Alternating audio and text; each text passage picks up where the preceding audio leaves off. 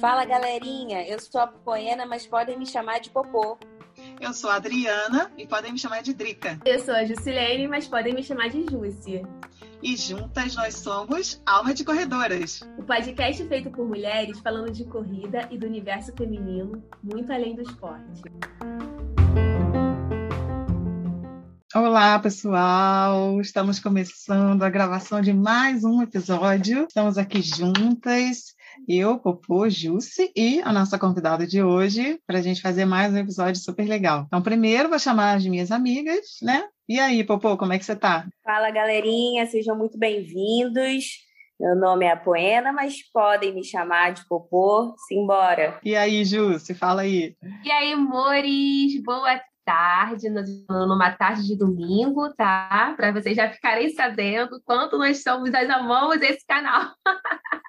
Estamos reunindo essa tarde de domingo, estou muito feliz, estou muito feliz com esse encontro. Eu já vou aproveitar, né? Já vou passar logo a palavra para ela. É, Juliana Mandato, dos esportes dela e de mais um monte de outras coisas que ela vai falar aqui um pouquinho. Então, hoje nós vamos falar sobre a pluralidade da mulher no esporte. Nós convidamos essa mulher maravilhosa para bater um papo aqui com a gente. Ju, a palavra está com você. Aproveita e se apresenta logo aí para a galera que está nos ouvindo. Conte um pouquinho quem é você, o que você faz da vida, além de falar de esportes. Fica à vontade, a palavra é toda sua e seja bem-vinda. Ah, Jussi, Popô, Dri, obrigada. É, é um prazer estar aqui. É, que, que introdução, dona Ju! Será que eu sou tudo isso aí, gente? Bom, fico super feliz, obrigada do convite. É um prazer encontrar mulheres como vocês no esporte. É um prazer falar de esporte feminino, contar um pouquinho da minha trajetória, um pouquinho dos, dos objetivos aí com os esportes dela, do meu trabalho um pouco mais a fundo. Então, tenho certeza que esse papo vai ser muito bom. Vou aprender muito com vocês, que eu adoro ouvir mulheres do esporte mais do que ser uma esportista, ser uma mulher que trabalha com esporte. Eu adoro ouvir histórias de mulheres no esporte. Então, tenho certeza que a troca aqui vai ser riquíssima. E aí, contando um pouquinho mais, né, da, da, minha, da minha vida no esporte e tal, é, o Esportes dela é um canal que tem dois anos, né? Ele nasceu, na verdade, ele já existia, mas ele se tornou independente em janeiro de 2020, um pouquinho antes da pandemia. Mas ele fazia parte do, de um projeto que eu tenho já há 12 anos, que é o cotidiano dela, que eu converso diretamente com mulheres, né?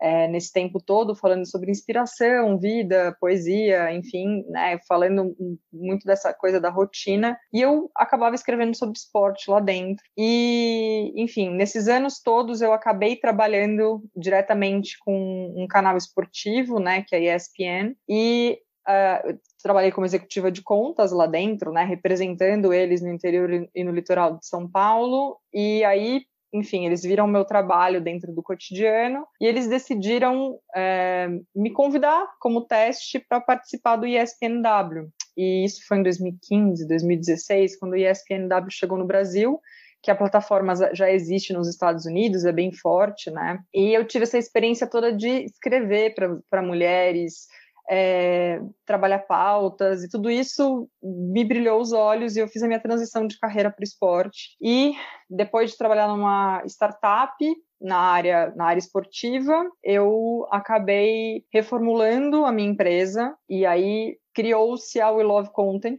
e dentro da We Love Content eu tenho os meus canais, o esportes dela e o cotidiano e também trabalho com produção de conteúdo diretamente, então audiovisual, assessoria de conteúdo, enfim.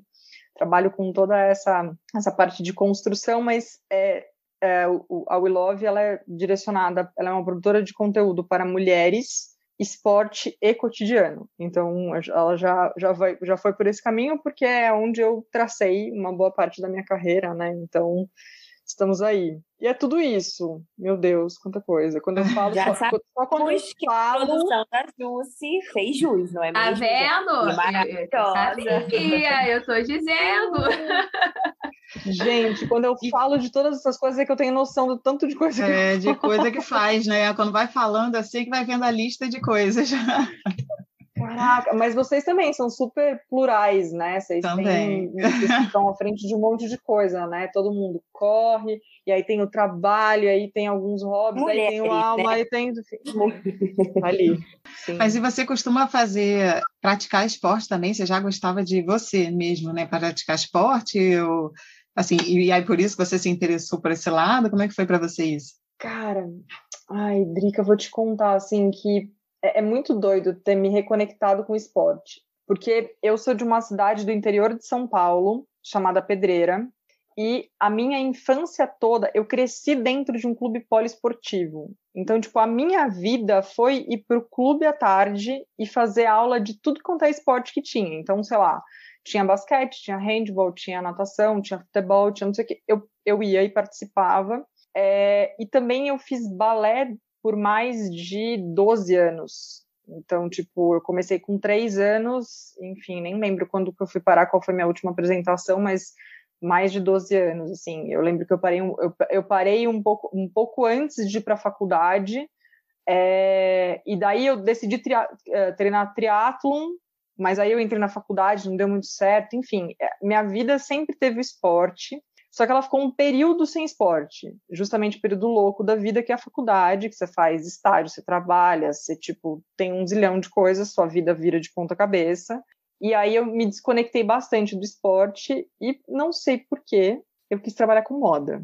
Daí eu achava que a minha cara era trabalhar com moda, porque tipo, ai, moda, eu sou muito mais a moda, que não sei o que é moda. Aí tive, eu trabalhei durante seis anos como executiva de contas também na área de negócios para a editora Globo com Nast, então com contato, né, diretamente de, com Vogue, Casa Vogue, de Kill, Glamour, é, também atendendo no mesmo esquema da ESPN como representante comercial, né, então, enfim, foi um trabalho bem legal, um, um, foram seis anos da minha carreira, imagina dentro desse legal, universo. É, então, é, outro mundo, cara, né? super moda. E, quando, e eu até brinco, quando desses seis anos, quatro anos foram exclusivos né, em moda, e de repente veio ESPN. E aí eu me lembro muito assim, tipo, a virada de chave para esporte foi quando eu pisei na redação de ESPN porque eu lembro, fica muito, muito forte isso para mim, que eu entrei na redação e assim, né, cara, quando você trabalha com moda, tipo, você tá toda emperequetada, do tipo cabelo, unhas e roupas e, enfim, estilos. E aí eu cheguei na redação e todo mundo de tênis e camiseta. Eu falava, gente, mas eu quero trabalhar aqui, porque, tipo, eu não aguento mais salto, eu não aguento mais, tipo, essa, essa montação toda aqui na história. É, e aí eu lembro que foi muito isso. E aí eu falei,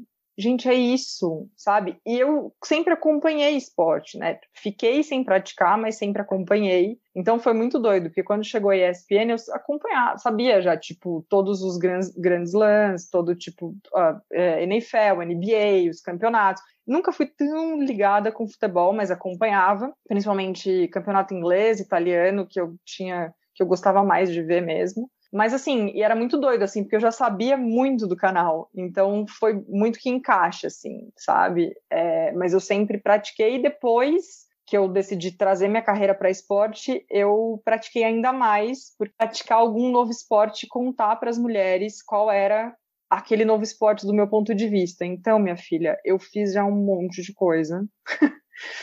E, e, isso tudo me trouxe uma experiência muito legal, assim, porque eu sempre falo, eu sou de vários esportes, então, por exemplo, é, e, isso me trouxe também a questão de ser 80%ista. Porque o que, que é ser 80%ista no esporte, principalmente, né? Eu não quero fazer Boston, mas eu acho legal correr uma maratona. Então, tipo, ah, eu fico feliz se eu for correr Porto Alegre, que é um pouco mais tranquilo. Quer dizer, tranquilo. Maratona não é tranquilo, a gente sabe. Mas, assim, Porto Alegre, né? Você vai fazer uma maratona outra ali, aqui, mas assim, muito mais para você se divertir. É, isso para outros esportes também. Então, eu acho que quando você vai no 100%, você tem uns, aqueles 20% ali que, que você precisa é, se dedicar muito e abdicar de muitas coisas e que muitas vezes você perde a mão e deixa de se divertir, porque você precisa e eu gosto de me divertir. Então, assim, ah, eu quero escalar, mas eu quero escalar bem para me divertir. Eu quero surfar, eu quero surfar bem para me divertir. Eu quero correr, eu quero correr bem para me divertir na corrida, sabe assim? Então, tipo, eu acho que, que o esporte é isso, porque daí você consegue criar uma conexão, sabe? Você consegue, tipo, se conectar de um outro jeito, não porque você precisa, sabe? Então, não sei, é, eu, eu tenho essa, essa linha dentro do esporte, assim, eu, na minha prática, né? Não, eu, eu, eu vi esse conceito de 80% eu não conhecia, eu vi no, no seu site, inclusive, me, super me identifiquei, assim, porque eu sou dessa vibe também. Eu faço, assim, corrida. Quando as pessoas me perguntam, porque corrida tem muito isso, né? As pessoas perguntam, pô, mas qual pace que você fez? Em quanto tempo você fez tal prova? Falo, gente, não me pergunta isso, cara, não quero saber, não é isso que está importando para mim. Eu quero ir lá, curtir, fazer a prova, falar com todo mundo no final, ganhar medalha, beleza, entendeu? Não tô, não tô querendo ser a primeira, não tô querendo, eu, eu tenho essa vibe também aí. eu tenho essa vibe, mas eu sou bem competitiva, assim, e é muito louco isso, porque quando eu era mais nova, eu era muito competitiva no esporte. Então, cara, handball, vôlei na escola, tipo, sangue no zóio mesmo, assim. Mas e hoje eu sou mais competitiva na área de trabalho, né? Eu trouxe a competição para um outro, para uma outra, para um outro lado que é também é, é bom e é ruim ao mesmo tempo, porque meu, eu acho que é, é, é muito mais colaboração do que competição. Mas eu aprendi a dosar muito isso no esporte, porque cara, na real, com quem você mais compete na sua vida é com você mesmo, né? Em, tu, em tudo que você vai fazer no trabalho, na corrida, no, em qualquer outro esporte, qualquer outra coisa, é competição com você e com a tua cabeça, principalmente, assim, tipo, corrida, a corrida, é, eu, eu sou uma pessoa da corrida, mas eu não me considero corredora, porque por conta do balé, eu tenho muita lesão, então, cara, eu acho super legal fazer uma maratona, como eu falei, ah, eu tenho vontade e tal, é aquela coisa, ah, se rolar um dia é ótimo, mas não é uma coisa que eu super tenho planos justamente pela minha dor. Então, a minha prova mais longa foi de 5 quilômetros que eu fiz, foi meus primeiros 5Ks da vida, foi incrível, mas eu terminei com dor. Então, tipo, e aí eu falei, não é para mim, diferente do surf, diferente, diferente de outros esportes que é, me alimentam pra caramba a alma, tenho muito mais conexão também, não me doem tanto o corpo por conta da lesão, que eu tenho lesão no joelho e no tornozelo. Então, para corrida, eu, eu, dou uma aí eu dou aquela compensada, às vezes me dói o quadril. Então, esses 5 quilômetros que eu fiz, que foi na corrida da Red Bull de 2018, que foi uma pauta também, um objetivo, assim, super legal, é, que eu tive para fazer, mas foi uma coisa que eu terminei a corrida, assim, tipo, foi ótimo, eu, eu, eu tive dor depois, durante a corrida foi ótimo pelo, pelo treinamento que eu fiz, pelo, né, do meu personal, mas depois meu quadril, coitadinho, deu foi, foi doído. É, e tá tudo bem, né, não gostar de corrida, né? A gente pode se conectar, a conexão pode acontecer com outros esportes, como você falou, né? É, o importante, eu acho isso, é você se encontrar em alguma coisa, é você praticar, é a saúde, é, enfim. E... Pô, não, não é nem não gostar, não é nem não gostar. Eu acho a corrida muito legal. É que no meu caso, eu não consigo, eu não consigo, é, por exemplo, é, projetar uma corrida de uma meia maratona ou uma maratona, porque a chance de eu me frustrar por conta da lesão que eu tenho é enorme. Então, assim, cara, eu acho o máximo correr, sei lá, 5 quilômetros, 3 quilômetros numa vibe que você, tipo, tá treinando ali no dia a dia, você vai para Ibirapuera, você faz uma corrida, assim, tipo, com a história da manutenção é a, é a, é a manutenção do treino, é a, manuten, é, a manutenção, como a Paula, a, a, a Paula do, eu vou falar do arroba dela, esqueci sobre o nome dela, do, do Corre, da, da, Corre Paula, ela fala do, do, da manutenção da felicidade. E eu concordo muito com isso. A corrida, para mim, é, no treino, ela é a manutenção da felicidade, sabe? Assim, do tipo, ai, vou me conectar, vou, vou ali na história, mas assim, é, para competir do tipo, ah, fazer uma maratona, aquela história toda, não é muito minha praia, e como você falou, tá tudo bem, e eu acho que essa é a grande graça do esporte. Tá tudo bem você não gostar de determinado esporte, tá tudo bem você não se identificar com aquele, com aquele esporte ou com outro esporte, mas tem tanto esporte. O importante é você praticar algum esporte. É o bom da corrida que eu sempre falo assim é que você precisa de um tênis. Então, tipo, ele é o mais simples é, para você começar, né? Para você levantar a bunda da cadeira e falar assim, vou, tô numa viagem de trabalho, vou sair para correr.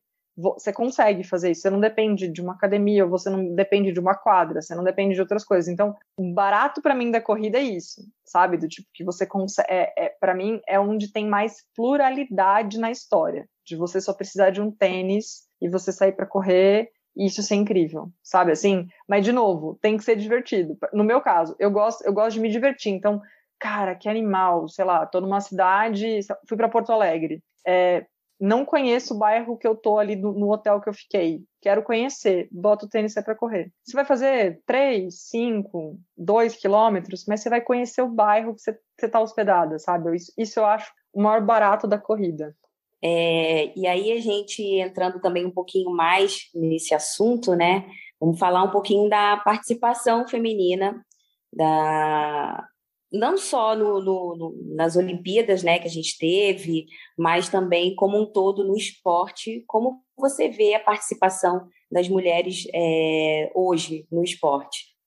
Popô, é, eu dou até um suspiro assim, porque, cara, é muito bonito de ver tudo que está acontecendo, né? De você ver cada, cada vez mais meninas chegando a lugares onde outras mulheres abriram espaço para elas chegarem. Então, tipo, né? Isso, isso, é muito legal. A gente vê isso, né? Diretamente no skate. A gente vê isso no surf, né? Assim, clara, muito mais claramente. A gente vê isso na, na própria ginástica agora, com a medalha da Rebeca em Tóquio, as medalhas, na verdade, da Rebeca em Tóquio. Então, tipo, isso é incrível, porque você realmente vai ter uma nova geração com mulheres que elas meninas que têm que vão ter mulheres como como inspiração e elas vão e, e essa representatividade é extremamente importante para construir um legado, né? Então isso é incrível, coisa que se você for pensar há 15, 20 anos atrás, a gente não tinha tantas mulheres assim e tanta representatividade. Mas a gente também tem uma questão que, apesar disso tudo ser um avanço e ser admirável o caminho que a gente está que a gente está seguindo, a gente entra na questão de equidade de gênero, que é, a gente tem uma, uma, uma diferença enorme nas premiações de homens e mulheres. A gente tem uma, um abismo na questão de, principalmente quando a gente fala é, campeonatos, treinos, enfim, tipo, entre, entre outras coisas. Então, assim, saindo um pouquinho da. Né, gente, eu sei que é, o, o, podcast não é de corrida necessariamente, mas é, saindo um pouco dessa história da corrida que a gente traz muito por ser uma referência para vocês três, quando a gente fala de esporte coletivo, por exemplo, é, se a gente for pegar handball, nem vou pegar vôlei, tá? Mas handball, futsal, vôlei de praia, por exemplo, esportes coletivos, futebol mesmo. Cara, você precisa ter você precisa ter liga, você precisa ter campeonato, você precisa ter confederação, tipo, você precisa ter, ter tipo, você precisa ter tudo muito estruturado e organizado para você ter evolução no esporte. E isso você vê uma diferença absurda para homens e mulheres. Não, não só nisso, tá? Em outros esportes também. Eu trouxe os coletivos porque é muito mais fácil da gente da gente comparar e avaliar. Então, assim, se eu não tenho essa estrutura, se eu não crio essa estrutura de competição, dificilmente o esporte vai para frente. Por quê? Porque, cara, é, é, a gente precisa pensar sempre assim, tá bom, legal que a Rebeca ganhou o ouro, mas a Rebeca não vai durar para sempre. Qual é a próxima aposta? Eu sempre preciso ter essa base se renovando para justamente eu não perder esse fio da meada. E esse é o grande problema. Porque se, o incentivo no esporte não é incentivar só a Rebeca ali dentro, é você ter uma base para você conseguir criar possibilidade. Então, assim, legal, Paris 2024 está chegando, mas não tem só Paris. A gente tem Los Angeles em 2028, a gente tem campeonato mundial, a gente tem a gente tem que estruturar melhor nos nossos campeonatos nacionais, estaduais, né, os regionais. Então, assim, tipo, a gente precisa ter essa estrutura como um todo, né, como um todo organizada para tudo melhorar. Então, assim, estamos caminhando muito bem mas ao mesmo tempo me preocupa muito esse outro lado estrutural do esporte, porque a gente sabe que tem uma diferença não só no prêmio, mas na questão toda de treino, né? Então isso é uma coisa que se fala, gente, e aí, e o atletismo, por exemplo, tem uma escola de atletismo que você conhece, aí você fala, nossa, não, né? Tem, tem, um, tem um outro projeto aqui, tem uma outra história aqui, tá bom, da onde vem esse atleta? Como que a gente pode ter mais medalha no atletismo, é, sendo que a gente não tem uma base, por exemplo, para trabalhar, ou a gente não está não tá dentro das escolas para buscar e para mostrar para essas meninas que elas podem mudar a vida através do esporte. E aí também entra numa questão que eu conversei um pouquinho com a, com a Jussi é, nos bastidores, que é, a gente tem a história ainda que as mulheres têm, desde as, as meninas começam a criar uma carga grande de trabalho desde muito novas. Então, quando você fala de uma menina que ela não tem tanto acesso, a gente está falando de uma menina que começa a trabalhar muito mais cedo, que ela começa a ajudar em casa muito mais cedo e que muitas vezes ela não vai poder ir para o esporte porque ela tem essas outras responsabilidades ali dentro do sistema que ela, ali dentro, né, do núcleo que ela que ela que ela está inserida. Então tudo isso também dificulta. É como é que eu posso trazer essa menina? Como é que eu posso tirar essa história daqui? né? Então, sem isso, sem a gente observar é, todo, todo esse, é, esse entorno, a gente, a gente pode sim crescer no esporte feminino, como já está acontecendo, mas a gente precisa mais, sabe? Então, eu acho ótimo, mas eu também acho que, ai, tá lindo postar no Instagram, mas a gente precisa olhar para essa, essa, essa outra história que é tão mais importante, né? E fora essa história, você falou essa história do, das meninas que começam a trabalhar cedo também, e fora o apoio às próprias atletas já profissionais, né, que a gente pouco tempo teve a história das atletas que engravidaram, né, e tinham que continuar treinando e sofreram ameaça de perda de patrocínio. Algumas perderam efetivamente patrocínio porque não iam poder competir enquanto estavam amamentando, grávidas, né? Então assim é uma questão muito complexa, né? Que não tem como, né? Ela vai Cara. ter que deixar de viver a vida inteira, né? Não pode ter filho, não pode casar, não pode fazer nada. E se for um homem, ele pode ter 50 filhos que ninguém está perguntando, ninguém quer saber. Cara. O Felipe Shoji é um que tem três filhos e ninguém pergunta Onde estão tá seus filhos quando você está correndo o mundo inteiro, né? Ele está lá batendo é... recorde, treinando no campo, em treinamento, e ninguém quer saber cadê os, filhos, os três filhos dele que a mulher está tomando conta, né? Então é, é, é cruel e, e, complexo demais essa questão, né? E a gente Drica, vê que tem um tem... caminho longo a percorrer ainda, né? Desculpa, Ju. Não, imagina. Não, é, é longo, é, é longo e assim, quando você, a Drica falou sobre patrocínio, né? É, eu, eu falei do entorno, né? Porque eu acho que a, a, gente trazer a questão da base é muito importante, mas a gente também precisa pensar no seguinte: o esporte é, ele, ele foi pensado e feito para homens. Então, quando você pega muitos regulamentos esportivos, assim, tipo de campeonatos e tudo mais, você olha aquilo e claramente você fala tem alguma coisa errada aqui. A gente teve, que foi recente, né? A questão das, das atletas de beach handball da Noruega, que elas foram multadas porque elas quebraram uma regra. Essa parte das, das atletas de beach handball, elas poderiam competir só se elas estivessem de biquíni, né, suquine ali para entrar na, na, na arena, e elas foram de shorts. E elas tomaram uma multa por conta disso. Só que assim, cara, quando você compara, a, e eu postei uma, essa, esse, essa reflexão né, do, do esporte, do corpo dentro do esporte, justamente esse, esse conteúdo foi meu até, fala, comparando com a roupa dos homens. Então, assim, olha isso, por que, que tem que ser uma regra a mulher usar o biquíni no esporte, não a roupa que ela quer usar? Entendeu? Então, tipo, por que isso? E, e aí entra. E assim, quando você vai ler outros regulamentos, outro conteúdo também que a gente postou recentemente foi da Maria Elisa, que ela, eu não vou lembrar o sobrenome dela, eu não, eu não vou lembrar o sobrenome dela, mas ela, ela é atleta de vôlei, de, de vôlei de praia, e ela falou sobre é, no regulamento, o regulamento é, se você sai de licença maternidade, você perde os mesmos pontos que você perderia se você tivesse uma lesão, por exemplo. Então, tipo, isso para atleta é horrível, porque ela pode estar, tá, ela pode estar tá entre as top 10 do mundo. Ela vai perder a pontuação que ela talvez possa cair dessas top 10 porque ela ela, ela saiu do circuito para ter um filho, para licença maternidade dela.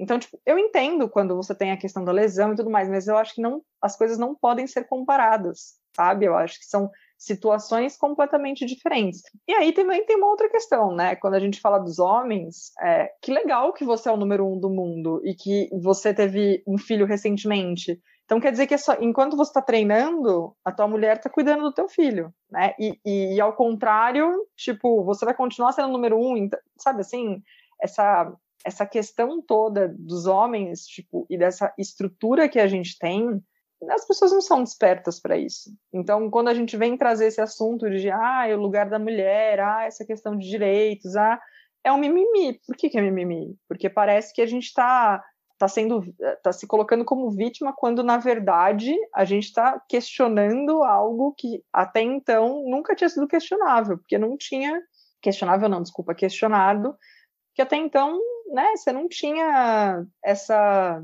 essa questão toda sabe de de, de, debates e você não tinha tantas mulheres em tantos lugares, né?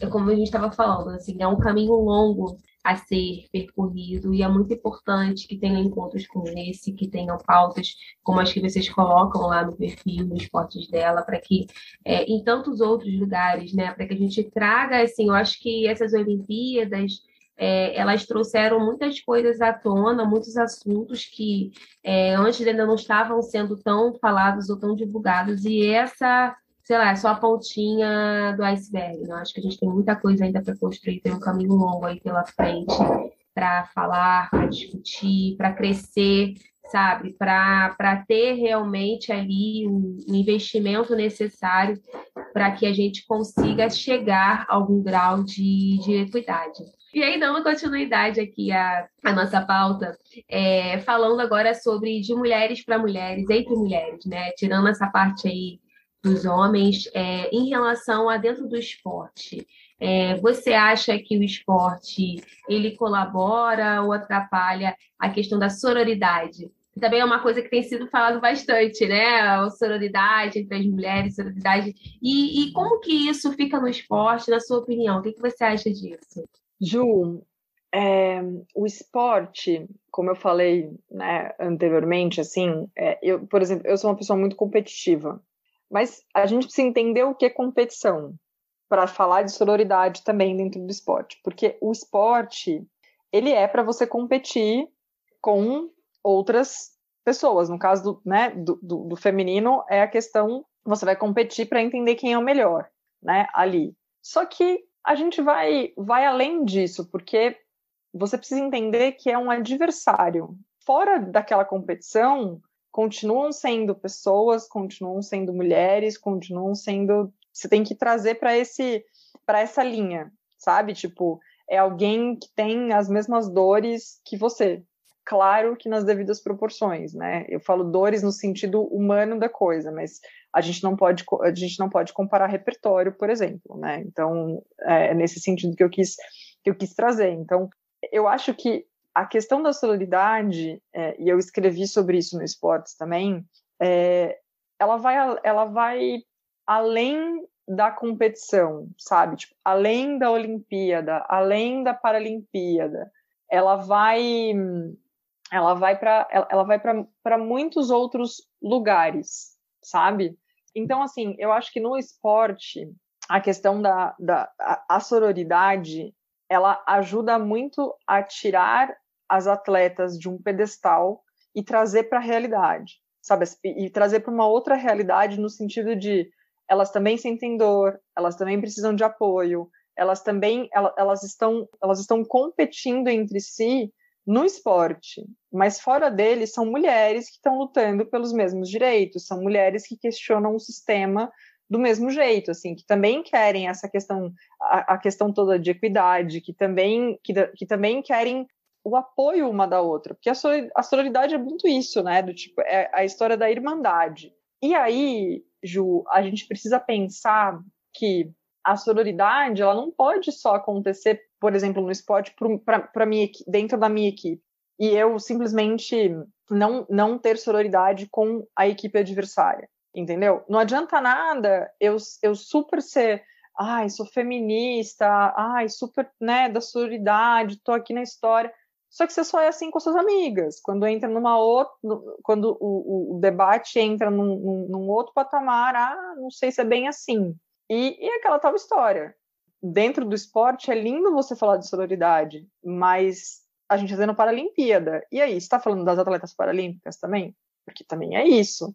A partir do Exatamente. momento que você vê todo mundo, a partir do momento, do momento que você traz mulheres, né, como a questão da para a questão da irmandade, para todo mundo estar tá junto ali na história, você precisa trazer todo mundo, não só quem você gosta. Então, eu acho que isso no esporte é, é bom, muito bom, porque transforma, é uma maneira de você trazer palavras como sororidade, entre outras coisas, para a pauta, né? E para as pessoas saberem o que é, debaterem sobre o assunto. É, mas eu também acho que a gente precisa trazer para o dia a dia, sabe? Porque não adianta nada a gente falar tanto de sororidade, ah, foi o que eu escrevi, lindo seu textão, mas você comenta sobre o corpo de outra mulher, mas você olha uma mulher, mulheres com rivalidade, né, na questão de rivalidade, mas você faz esse comentário aqui, mas você tem outra história ali. Então, tipo, o que cabe na sua sororidade? A gente precisa pensar nisso, né? Então, mas eu acho, acho que dentro do esporte é essencial a gente olhar desse, desse ponto de vista, Ju. É isso, concordo plenamente com você, Ju. De Ju para Ju, Ju aqui. É, não, e aproveitando que você falou isso, eu acho que assim, a próxima pergunta que eu ia te fazer até é um pouco disso também, assim, porque eu acho que não só de quem está praticando esporte, mas também de quem está junto, né, nessa rede aí de, de apoio da, das atletas, porque a gente ultimamente, né, como está muito recente, né, a Olimpíada, é, uhum. os Jogos uhum. Olímpicos e agora os Paralímpicos que a gente está vivenciando agora, tem muita, muito julgamento também ainda, né? Essa questão das vestimentas que você falou, a questão de peso, né? A gente teve algumas atletas que foram julgadas porque ah, tá lá e tá acima do peso e vai conseguir, não vai. Foi críticas inúmeras, né? De, de várias fontes, assim. E é difícil, eu acho que a gente vive agora num, num meio em que a aparência conta muito, né? A gente tem muita rede social, as pessoas querem muito, né, ter essa questão, assim, muito... Digo assim, a, a, a juventude, né? As crianças e adolescentes estão praticamente se nutrindo disso o tempo inteiro, né? E aí, como é que você acha? Eu ia te perguntar, claro que assim, né? É uma coisa, né? A sua opinião. O que, que você acha assim que dá para as meninas e adolescentes fazerem para tentar não é nem se defender disso, né? Mas tentar vivenciar isso de uma forma melhor, assim, né? Tanto ao criticar o outro quanto ao sofrer críticas também, né? Nossa, Drica, é tão, tão complicado isso, porque quando a gente fala sobre padrão de beleza, eu gosto muito de trazer a, o mito da beleza é um dos livros mais transformadores assim que eu li nos últimos tempos, da Naomi Wolf. E ele fala muito sobre essa questão eh, do, do como nós, mulheres, somos, somos colocadas dentro de caixinhas. E você tem que ser aquele padrão, e é um padrão que ele tá ali, ele é aceito. Se você, se você sai um pouquinho daquele padrão, também vão te aceitar. Vai ter uma crítica ou outra, mas tá ali. Mas assim, é, como seria se você se empoderasse de ser quem você é e, tipo, dane-se o padrão? O mito da beleza traz muito, muito essas entranhas do, do sistema, né, de como as, essa questão toda das mulheres, né, e não tem como não linkar o livro ao esporte. Por quê? Né, as críticas, é, não, só, não só em Tóquio, né, diariamente mulheres têm o corpo é, que, que, decidem expor o corpo de alguma maneira, seja numa foto, num vídeo, é, seja numa, numa foto, eu quero dizer que nem é uma foto que ela posou para mostrar o corpo, mas talvez ela tá com filho, com marido, tipo, e ela recebe elogios ou críticas do corpo, sem nem ter dado abertura para alguém comentar sobre aquilo, não é porque ela publicou que você pode comentar é. sobre o corpo. Não, e às vezes nem é o foco, nenhuma, né? Às vezes nem é o foco. Exato. Né? Às vezes ela postou por um outro motivo e a pessoa Exatamente. volta no corpo, né? Por uma... É incrível. Exatamente. Nossa, como você tá linda magra, ou nossa, como você engordou, nossa, mas você tá mais cheinha, nossa, mas. Enfim, né? Tem isso. Agora você imagina isso numa proporção de uma atleta olímpica. Então, quando você fala atleta olímpica, você só imagina assim, tipo, dentro do, que já do que foi vendido antes, não agora, né? Mas o que foi vendido era que, tipo, atletas eram sarados, eram, tinham um corpo escultural, tinham, enfim, to, todo aquele padrão que a gente sabe. E na real, qual é esse padrão? Por que, que você precisa desse padrão? Sendo que, tipo, é, muitas categorias você divide por peso e não é necess... e por força e não, não necessariamente tipo dentro do padrão de ser atlético ou alguma coisa nesse sentido, sabe? Então, imagina isso para uma atleta olímpica que está ali tendo o corpo dela exposto porque ela está no esporte e tudo bem, até aí, ok, mas que ou, pessoas do mundo inteiro se acham no direito de julgar o corpo dela, de falar que tipo ela está acima do peso ou, ou magra demais, ou tem isso aqui, ou tem aquilo ali, do tipo, oi, entendeu? Como, como assim? É, é, onde foi que, que, que deram esse direito para as pessoas de julgar o corpo de outras, sabe? Então acho que tem isso e essa nova geração, eu acho que ela se divide um pouco. Aí, enfim, né, trouxe essa questão da, da Olimpíada porque a gente falou aqui, até o caso da, da Rebeca, que foi super exposto por ela ser do vôlei de praia, e os comentários são terríveis, porque no vôlei de, no vôlei de praia, como eu falei do beach handball, né, entre as, as regras que estão ali, né, é, tem a história do, do biquíni, de você jogar de, de top, né, aquela coisa toda, e ter o corpo mais exposto. Então, cara, eu não, não, vejo problema nenhum no corpo da Rebeca, muito pelo contrário, eu acho que ela é uma potência, ela entendeu? Chegou onde chegou, tipo, tá ali na Olimpíada. Ah, é. E foi capaz foi de se classificar independente, enfim. né? Tem, é. tem tantas outras é. coisas para você falar da Rebeca do que do corpo dela, assim, do tipo, Exatamente. gente, né? Tudo bem? E aí? então, acho que esse é um ponto. E, e daí, trazendo para as jovens, para as mais novas, o que eu percebo, assim, até por consumir muito estudo de geração, consumir muito, ter muito contato com base do esporte mesmo, atletas mais jovens, a gente tem uma, uma divisão ali, né? Então a gente tem quem está completamente noiado dentro do padrão, né? Que está querendo, tipo, cresce querendo fazer cirurgia plástica e, e, e ficar parecida com o filtro que usa. E isso não está só acontecendo com meninas, infelizmente é, é, já é infelizmente por elas, mas com mulheres num todo, de chegar num, num dermatologista, um cirurgião plástico e falar, olha, eu quero ter, eu quero ficar igual esse filtro aqui, né? Então a gente sabe que isso está acontecendo. Inclusive o Brasil na pandemia bateu recorde de gente de, de cirurgia plástica, enfim, um negócio maluco assim, um número que você fala, hã? Como assim? Não entendi. Como, como de repente isso aqui cresceu? Né? Mas tem lá suas explicações, nem esse tanto. E você tem quem uh, as outras meninas que realmente falam queremos ser livres, queremos ter o corpo que a gente quer ter e tá tudo bem, eu me amo desse jeito e tudo mais. Então, tudo isso, Drica, é, tem muito a ver com o núcleo que você vive, sabe? Assim, tipo, que você convive, no caso das meninas. Assim como eu falei em relação uh, lá atrás, né, do, do, tipo, do núcleo que uma menina está inserida, no sentido de não conseguir praticar esporte por conta da, da, responsabilidade e tudo mais, eu também acho que esse mesmo núcleo familiar que ela vive, e social também, né, a questão da escola e tal, influencia demais na decisão em relação ao corpo. Então, se ela crescer num ambiente em que ela que trabalhe a aceitação, que trabalhe potência do corpo, que trabalhe a história do você é linda do jeito que você, que você é, Claro que a gente sempre pode buscar a melhor versão, mas a gente tem que estar muito confortável para isso acontecer. Enfim, quando você dá esse apoio para essa menina, obviamente que ela vai olhar para o corpo de uma outra maneira.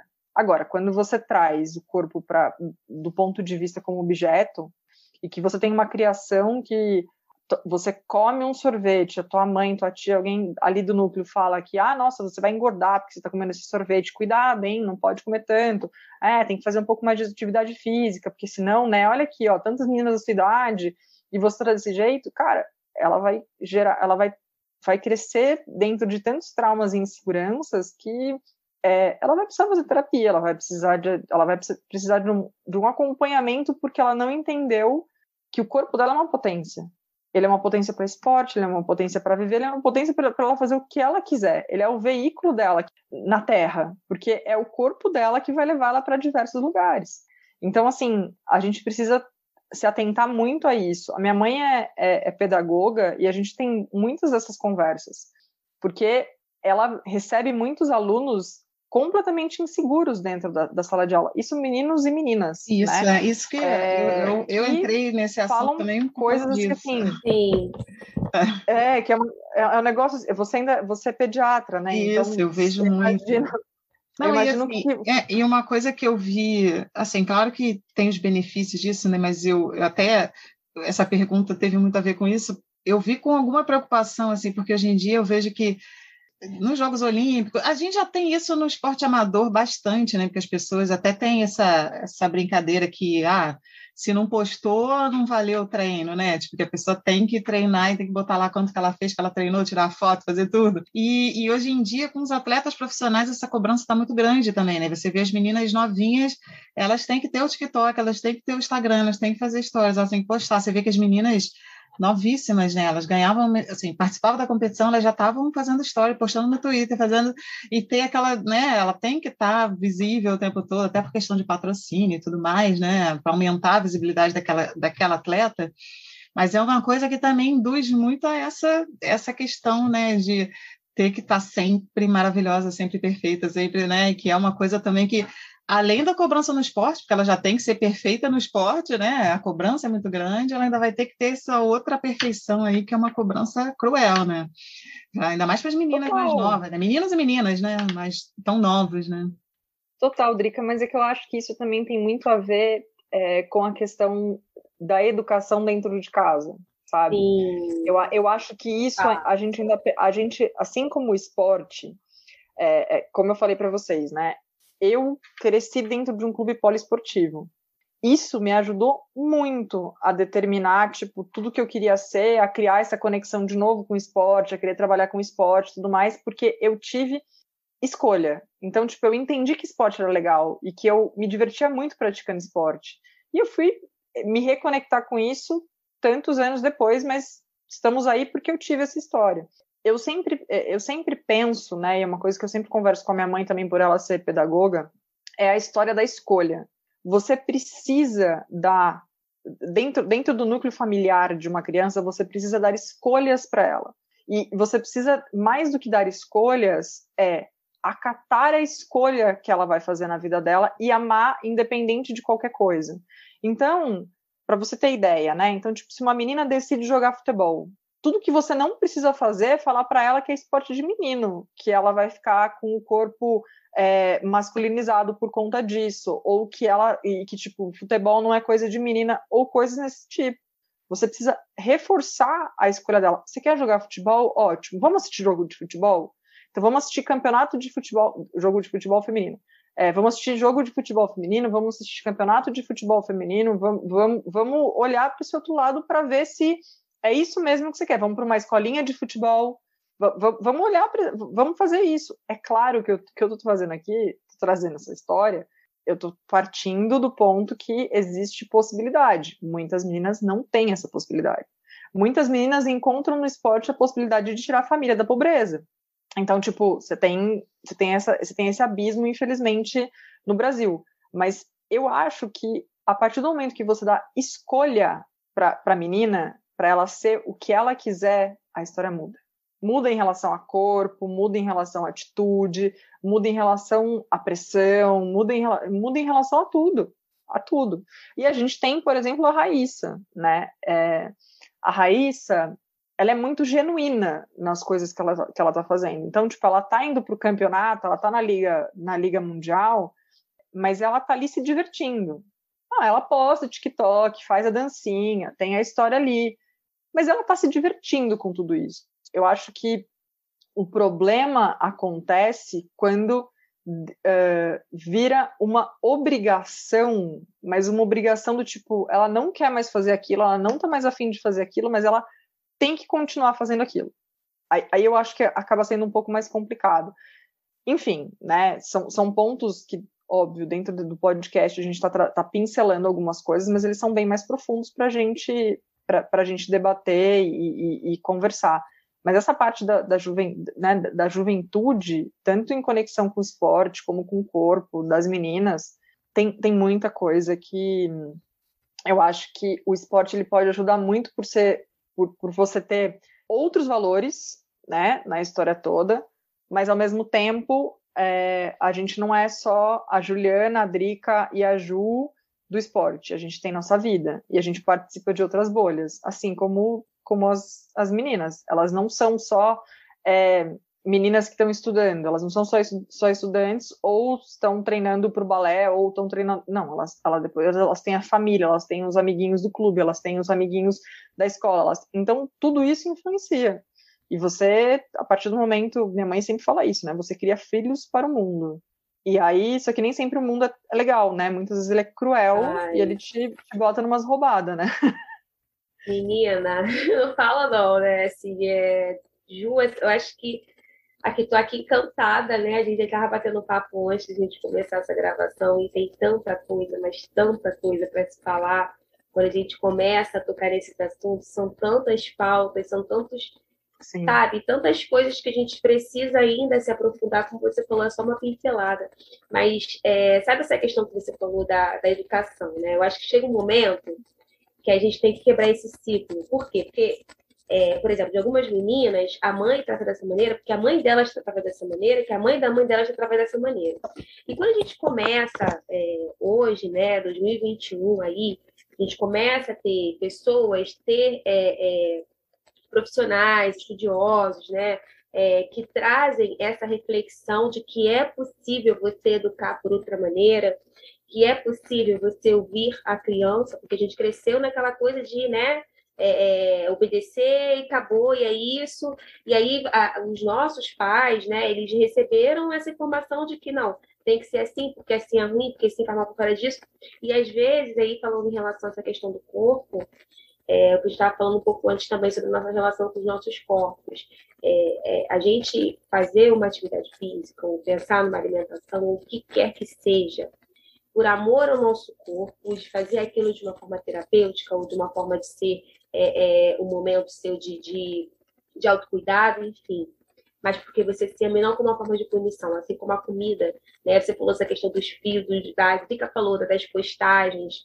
Tem muitas coisas que eu discordo, que eu vejo muito, também tá no mundo da corrida, né? Ah, tá, tá, tá pago, eu vou é, correr daqui a pouco porque eu quero pagar aquela pizza que eu comi no final de semana, como se fosse uma coisa ali de é, é, no sentido de uma punição ou e não é bem assim. Essa nossa relação com o nosso corpo, a relação com o alimento, a relação com o esporte, a relação de como a gente está lidando aí, falando com as crianças, como que a gente olha para aquela criança, como que a gente trata aquela criança, enfim, isso tudo é uma coisa que é, a gente vem, isso tudo é uma forma estrutural que está colocada, né, na educação, enfim, na forma como a sociedade está sendo posta, mas a partir do momento que a gente começa a quebrar esse ciclo, né, eu, eu é, não que eu sou a melhor mãe do mundo, mas eu procuro ser, eu estudo muito, eu leio muito sobre. É, então, a forma que eu educo a Lavínia hoje, por exemplo, minha filha de 10 anos, é, é, não que a minha mãe não tenha tido afeto comigo, mas hoje a minha mãe até também, né? A gente troca muito, minha mãe concorda muito com isso, mas é uma forma que eu não tive, mas talvez porque minha mãe não teve acesso às informações que eu tenho hoje. E aí eu imagino e que eu espero é que ela vinha futuramente, né, nas suas relações, até com as suas amiguinhas, e eu já peguei ela conversando com amiguinhas falando sobre isso, é, é, que ela passe a olhar é, para si com carinho e para que as amiguinhas, as bolhas outras que ela vive, que ela possa transmitir essa mensagem e a gente começar a quebrar esses ciclos, né? E, e, e é trabalho de formiguinha mesmo, é de pouquinho em pouquinho que a gente vai chegando lá, porque é duras penas, infelizmente, mas imagina, né? A gente ter espaços como esse aqui agora já é um caminho, né? Já é um norte. Não, total, Ju. E assim, uhum. eu acho que a, a, o guia, o guia, é, é, difícil. Educação não tem guia, né? Porque você, você erra, você acerta, você tenta, você tá ali Sim. na história. Mas um bom guia para tudo isso, a questão da inteligência emocional da criança entender o que faz sentido para ela e o que não faz sentido. Então, mais ou menos assim, no lugar onde você não se sentir bem, você não precisa ficar. Então ela não precisa conviver com uma amiguinha tóxica. Ela não precisa conviver Sim. com quem não apoia ela. Então acho que assim, nós, eu ainda não sou mãe, mas o papel que nós adultos temos na educação das crianças entra nessa questão da escolha, que é justamente guiá-los para fazer a melhor escolhas, as melhores escolhas para eles. Então assim, você tem certeza que você quer continuar indo nesse lugar, filha? Porque você uhum. já me uhum. falou que, o, que a mãe dessa sua amiguinha não é tão legal, que ela já falou que, tipo, no caso da Lavínia, tô trazendo um exemplo, tá? Uhum. No caso, a Lavínia anda de skate, que, ah, skate não é coisa de menina, que tem essa história aqui. Então, tipo, a Lavínia vir te falar esse tipo de coisa já mostra a conexão que vocês têm e o quanto você pode guiá-la no sentido de Lavínia, será que vale a pena a gente você continuar sendo, por mais que você goste da sua amiguinha, que você vá para casa da mãe dela, o que, que você acha de a gente começar a se encontrar é, em algum na, né, em algum outro lugar? O que, que a gente só tomar um sorvete? Você, então assim, eu acho que esse tipo de coisa é importante a gente a gente trazer para eles, Ju, porque a gente acaba reforçando muito a questão da confiança, deles não ficarem em lugares que são completamente tóxicos para eles, que vão, que vão bagunçar a cabeça, sabe? Tipo, a, a, cabeça dos pequenos, porque eles são realmente o futuro na história toda, sabe? Tipo, quando a gente fala de esporte, quando a gente fala, quando a gente fala da sociedade mesmo, a, as crianças é que vão é, impulsionar muitas mudanças. E quando a gente coloca, quando a gente traz eles para essa pressão estética que nós vivemos, não é justo, cara. Não é justo. A gente pode mudar isso como mulheres, sabe? É, o que a gente passou na infância e agora na vida adulta, para Lavínia, para os filhos da Drica, para os meus filhos, podem, pode ser diferente e precisa ser diferente, sabe? A gente não precisa é, continuar da maneira que tá, porque tá ruim, as pessoas estão adoecendo, as pessoas estão, sabe? Você percebe que a gente vive também, apesar da, além dessa pandemia maluca do Covid que está acontecendo, a gente também vive uma pandemia de, de saúde mental, que não está todo mundo bem, entendeu? E a gente está falando sobre esse assunto só agora. Então, acho que tem muitas coisas que a gente precisa questionar. E eu acho que é isso, né? O sistema, ele, ele, ele não estava acostumado a ter pessoas questionando. E agora tem muita gente questionando e trazendo novas visões de mundo, novas possibilidades. E a gente tem que levar isso em consideração, né? Exatamente, Ju, exatamente. Assim, tem, tem muita coisa. Uma coisa também que é importante aí, que até já é, falando aí em relação à pluralidade, mas falando essa questão da, da gente lidando com o nosso corpo e em relação aos nossos sentimentos também é muito importante. Eu acho que para a gente fazer essa análise é importante a gente aprender a abraçar os nossos sentimentos, a entender também isso, que às vezes a gente tem uma coisa de negação, né? É, tem uma autora que eu adoro, que é Elisa Santos, e ela fala muito sobre isso. E agora um livro recente chama Desengole o Choro, que é justamente, a gente, primeira coisa, chorou, aquele, engole o choro, não, a gente tem que desengolir. Isso tem a ver com a questão da saúde mental. Peraí, o que está acontecendo? Né? O que, que esse choro está significando? E, e, tudo bem você chorar, sentir aquela emoção e, ok, o que, que eu faço agora? Como é que eu vou lidar com isso? É, eu acho que nunca foi tão importante, nunca foi tão importante a gente falar né, sobre essa questão também da saúde mental. Enfim, isso acho que está pauta até para o próximo programa, para o próximo encontro com você. Vamos, e aí, Ju, a gente ia até a gente até pediu para falar um pouquinho sobre como que é, né? Como que, que, que você está achando da participação, como foi das mulheres nas Olimpíadas e agora nas Paralimpíadas que estão acontecendo, e um pouquinho aí do que, que você imagina diante de tudo isso que a gente conversou, é, de como será aí Paris, né? Quais são, é, é, quais são as mudanças, sei lá, que, que mudanças teremos, será que teremos de fato mudanças, né? Que a gente de fato vai ter essa questão da equidade. Mas a gente já falou bastante coisa sobre as Olimpíadas e as Paralimpíadas, então fica à vontade para falar aí sobre essa questão, o que, que você acha disso, diante de tudo isso que a gente conversou, que a gente discutiu. A gente já está na pontinha do iceberg, né? É, uhum. Quais são aí, enfim, a, a, eu diria a esperança, não sei, qual a esperança, né? Ou, ou quais são as expectativas? Quais são as expectativas aí? Tá? Ah. Agora, durante para, das Paralimpíadas, o que, que você está achando disso? E para 2024, aí, o que, que você acha que muda? Será que muda alguma coisa? É, é, muito bom fazer essa projeção de, de Olimpíada e Paralimpíada e falar de Paris, porque em Paris a gente vai chegar à, à equidade de gênero em relação à participação dos atletas, né? Então a gente vai ter vai cravar 50% mulheres, 50% homens, então isso é muito significativo. É, Tóquio foi 48, ou era 48 uns quebradinhos, ou 49 uns quebradinhos, não estava em 50, 50 mesmo.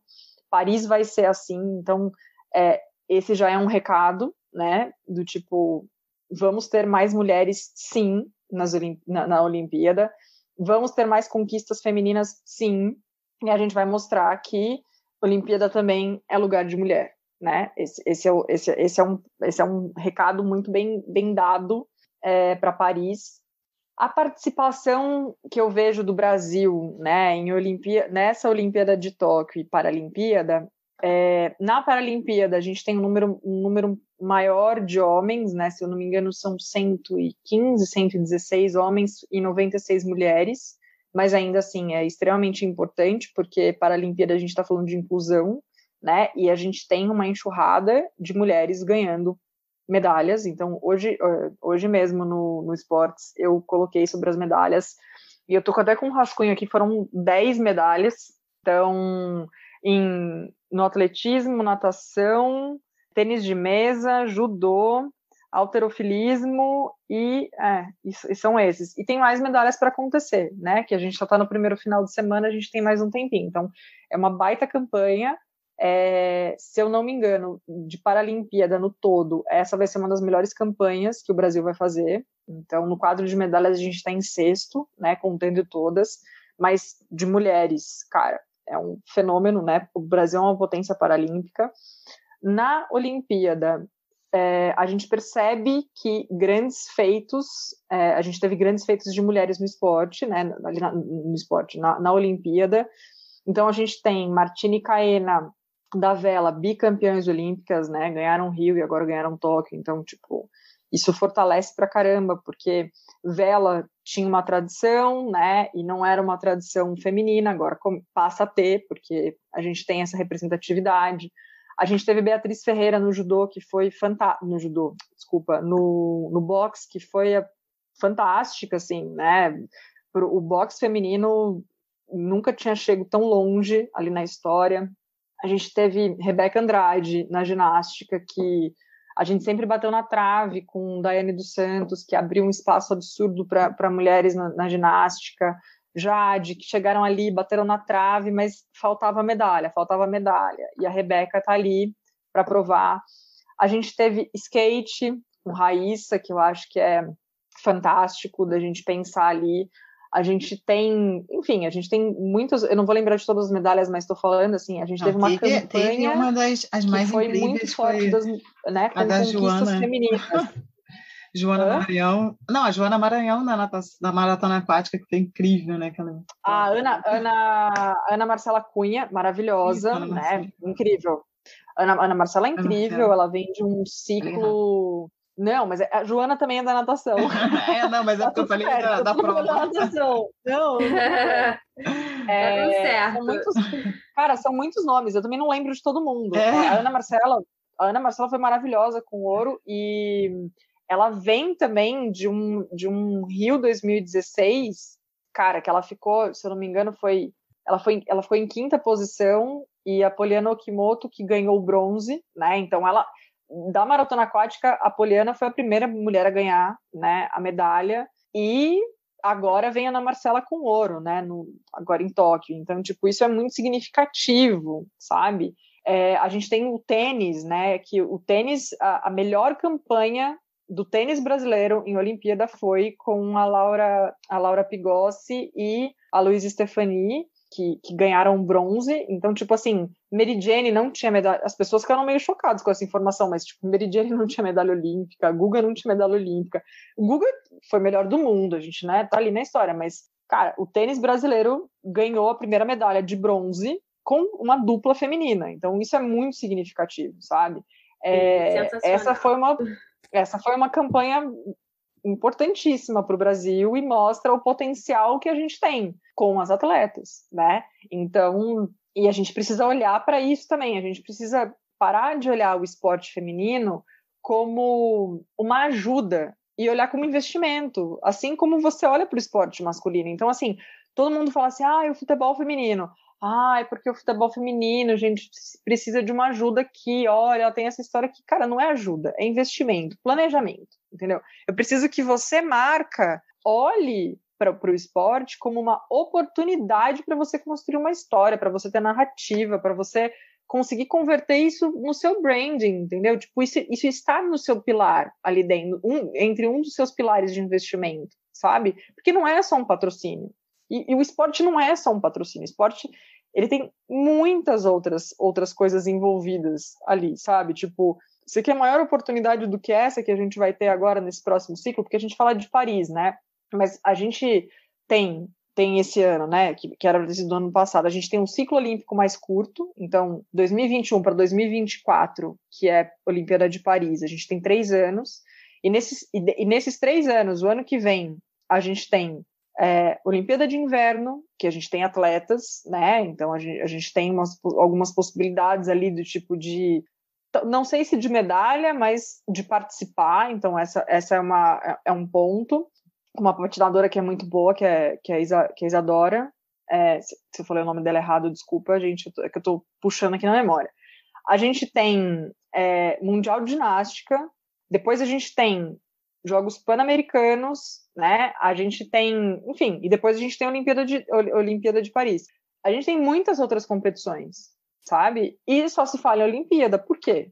Então, acho que também a, a gente precisa começar a olhar é, que a medalha ela não vem sem investimento e a medalha ela não acontece é, de quatro em quatro anos. A medalha ela é construída em quatro anos. Né? Acho que esse é um ponto super importante. E quanto mais se investe em esporte, mais possibilidade de construir ídolos e de construir é, é, legados, enfim, são maiores, né? Então a gente tem que, tem que olhar para esse lado também no esporte. Então, é, e eu falo isso por vir da área de negócios, né? Trabalhar com, com vir da área de negócios, trabalhar com, com negócios no esporte é, é impressionante como, como as marcas não olham o esporte feminino como investimento. Assim, isso está mudando, está mudando. Mas as marcas ainda preferem ir para esporte masculino. E você fala e para esporte não, desculpa, para modalidade, né, masculina do que para feminina. Aí você fala, gente, por quê? Sabe? E não, ai, porque não tem visibilidade. Mas como que não tem visibilidade? Agora você tem número, tipo, você consegue ter audiência, você consegue entender quanto teve de compartilhamento, você consegue você tem informação, sabe? Eu acho que esse é um ponto, esse é um discurso que não dá mais para falar, mas é porque feminino não tem essa visibilidade. Acho que acho que o balanço, o balanço também para Paris é esse, não tem é, não é que não tem visibilidade, não tem investimento porque você não quer apoiar, é simples assim, entendeu? E tá tudo certo. Tá tudo certo não, né? Não dá tudo certo. Mas é, não certo. pelo menos assume, pelo menos é. assume é. que você não quer, entendeu? Então, tipo, cara, não fala que não tem visibilidade. Acho que é isso. Gente, gente, que encontro, né? Eu falei, eu falei. Ai, ai, Ju. Não, é isso. Não, e essa conversa aqui, se deixar, a gente fica se horas. Né? Então, exatamente. É falou, Meu Deus. A hora passou que a gente nem percebeu, São gente. inúmeros ficou, detalhes. Ficou um, pouco... é ficou um pouquinho grande esse episódio, mas vai valer a pena. Valeu a pena chegar até aqui. Espero que vocês estejam gostando também desse papo. É, e aí, Eu tô adorando. Assim, é, não, a gente já está, infelizmente, chegando ao final, né? Já porque falamos, abordamos muita coisa, é muito assunto, né? Igual a gente está falando. Se a gente deixar, a gente vai entrando nos, nos, nos, detalhes aí, a gente tem assunto para dias, né? É, é muita coisa mesmo para a gente falar. Então, assim, a gente queria pedir, Ju, para você deixar uma mensagem, assim, o que você queira falar para quem está ouvindo a gente, deixar uma mensagem que a gente falou muito. Acho que esse conversa nossa foi muito assim, pensando nas gerações também que ainda estão vindo, né, que está escutando. Quem é mãe que está escutando, que está né, educando alguém, quem tem uma criança por perto também, adolescente, quem está né, no meio do esporte, eu acho que é importante a gente pensar sempre para frente, né? Mas aí queria que você tá. deixasse uma mensagem para quem está ouvindo a gente. Nossa, Drica, é difícil assim pensar numa mensagem de bate pronto. É... Mas o que eu ando reforçando muito, né, e que eu acho que a gente anda falando internamente também dentro da We Love, e até mesmo quando a gente cria pauta para o esporte e tudo mais, é que se a gente for pensar, né, como mulheres adultas, que a gente está abrindo espaços que antes, né, a gente não, que, que a gente não teve e que a gente, ou que se a gente tem é porque alguém abriu espaço para gente, né, e que a gente está abrindo espaços para uma nova geração, a gente começa a entender é, que todo dia a gente acaba acaba sendo um tijolinho do legado que a gente está deixando, né? Então, seja no esporte, seja numa, na sua profissão, seja no seu dia a dia, seja se você é, é, exclusiva, está exercendo exclusivamente o papel de mãe e está e tá aí incansavelmente cuidando de uma criança, construindo né, é, essa, essa, essa ponte da criança com o mundo, eu acho que nós mulheres precisamos sempre ter essa clareza que a gente está abrindo espaço para alguém. Porque se a gente pensa nisso, a gente acaba tendo é, muito, muito mais assim, pensando muito mais no, no, todo, sabe, no mundo, porque eu acho que hoje a gente vive um momento em que as mulheres elas são essenciais justamente por elas pensarem no todo, né? É, justamente por a gente ter essa, essa, essa coisa toda de, de conectar, de educar, de, de ser uma. Não que os homens não tenham isso, tá, gente? Mas eu, eu digo uma, uma, uma conexão principal, assim, né?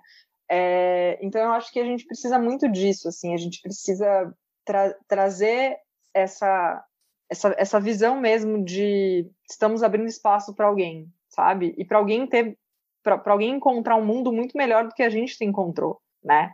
Então, eu penso muito nisso, eu acho que esse, esse é um, uma reflexão que eu faço sempre e que a, o yoga me ajuda muito porque a gente acha, né, vai todo dia para o tapetinho, eu pelo menos sou uma praticante de yoga, agora bem menos do que eu gostaria esses últimos tempos por causa de Olimpíada e Paralimpíada, tô bem doida, mas é, a gente no tapetinho a gente aprende a construir um dia melhor, e eu acho que isso me ajuda muito na, a construir narrativas para as mulheres dentro do esportes, porque eu penso justamente nisso, eu estou abrindo espaço para alguém.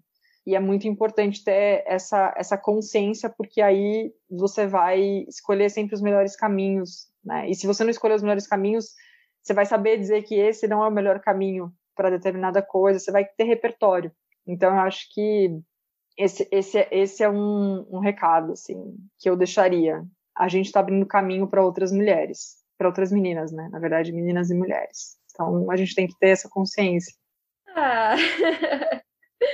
Assim que eu termino esse suspirando. Ju, muito, muito obrigada por esse bate-papo. Pessoal, o perfil da. Um dos perfis, né? Na verdade, o que a gente está trazendo aqui é o esportes ponto dela. Segue lá, que tem muita coisa legal, tem muito conteúdo bacana. Enfim, vão ser portas para você ver outros perfis, já que a gente está falando da mulher aqui, a comunidade da mulher, né? A gente também tem o cotidiano dela, então é só seguir lá nas redes da Ju e você vai ver muita coisa bacana, muito do que a gente conversou aqui, tem lá, tem no site.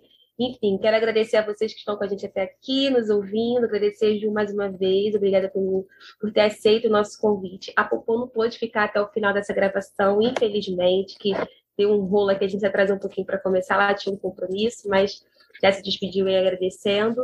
E é isso, até o próximo episódio. Beijo, beijo, tchau, tchau, gente. Até o próximo, pessoal. Beijo.